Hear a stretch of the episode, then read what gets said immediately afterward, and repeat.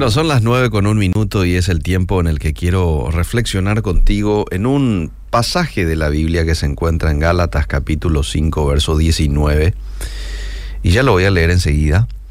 Eh, muchos creen de que tienen una santidad especial porque ya o no roban, no fornican, no adulteran, no matan, no cometen pecados que, bueno, nosotros categorizamos como horripilantes o grandes.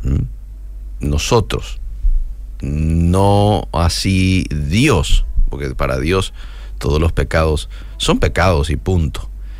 Pero nosotros los seres humanos categorizamos pecados grandes de pecaditos, ¿verdad?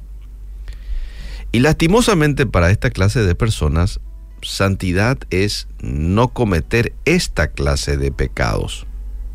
Pero la pregunta es, ¿realmente serán santos solo por no cometer esta clase de pecado? Adulterio, asesinato, fornicación. Bueno, Gálatas capítulo 5, verso 19 nos habla de otra gama de pecados que a lo mejor no son tan horripilantes como muchos piensan que lo es matar, violar, hurtar. Y sí, claro que lo es.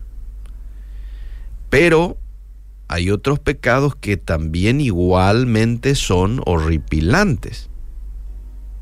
Por ejemplo, y ahí lo cita el texto, vamos, 5.19 dice, manifiestas son las obras de la carne, que son adulterio, fornicación, inmundicia, lascivia, idolatría, hechicería.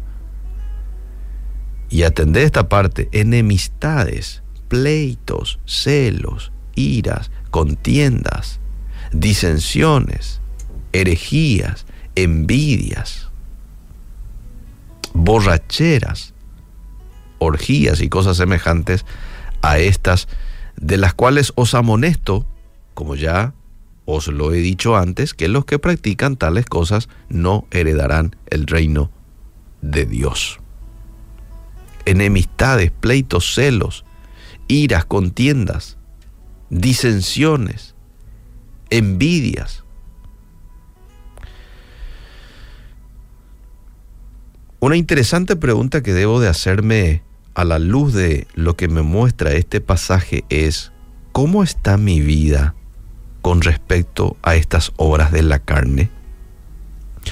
Hoy lastimosamente habita mucho, abunda mucho en diferentes lugares, lastimosamente también a veces en las iglesias, lo que hace a los celos ministeriales, por ejemplo, a las envidias, a las iras, a las contiendas. Gente que habla más de lo que hace. Hay mucha gente que se cree santo por el simple hecho de no matar, no violar, pero ¿será una verdadera santidad eso? El religioso, por ejemplo, y lo encontramos en varias partes de la Biblia, trata por todos los medios de buscarle la paja del ojo a su hermano busca la manera de encontrar un pequeñísimo pecado para juzgar y darlo por carnal a su víctima. Esta clase de religiosos normalmente están este, inmiscuidos a veces en diferentes lugares. ¿eh? Y bueno, estas personas creen que por tener determinado privilegio, quizás sean más santos, más entregados que otros, cuando en su corazón existen muchas obras de la carne que aún no han podido superar. Y Jesús decía por esta clase de personas sepulcros blanqueados. Vos recordás que estas características tenían los fariseos y saduceos estudiosos de la ley de aquella época.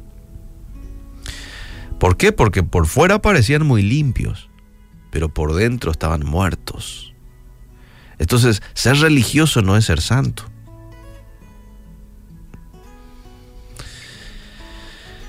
Eh, ser religioso no es lo que Jesús busca de nosotros hoy. Lo que hoy Dios busca es que seamos cristianos nacidos de nuevo. ¿Recordás cuando aquel hombre viene a Jesús y le pregunta qué debo de hacer eh, para ser salvo? Y te es necesario nacer de nuevo, le dijo Jesús a Nicodemo. Te es necesario nacer de nuevo.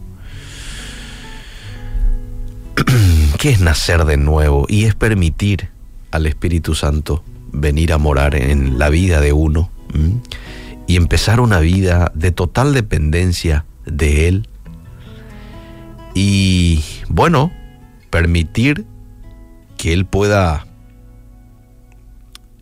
en el proceso limpiar nuestras vidas y hacernos libres no solamente de estos pecados aparentemente grandes como adulterio fornicación, sino también aquellos otros, como pleitos, celos, iras y contiendas.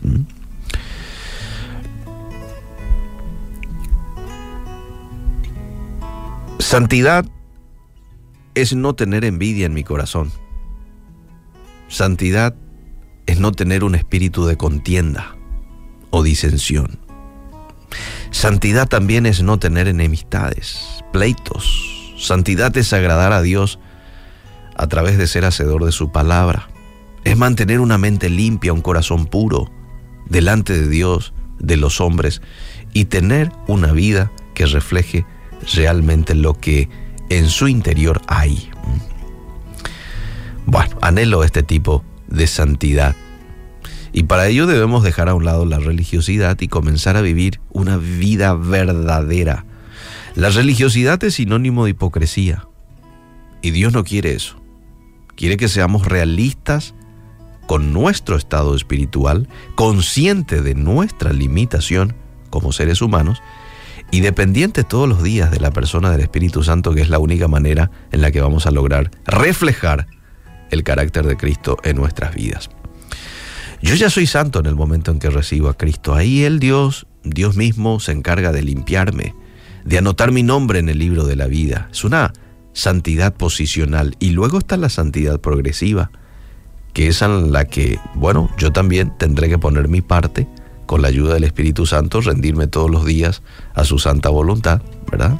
Negarme a aquello que en lo carnal me agrada, me atrae, eh, para dar cabida a Él, ¿verdad? Y así crecer en una santidad, pero en una santidad total, no solamente santidad de no cometer algunos pocos pecados y permitir a otros, sino una santidad total que es el deseo que Dios tiene para cada uno de nosotros. Que Dios nos ayude, que Dios complete su obra en cada uno de nosotros.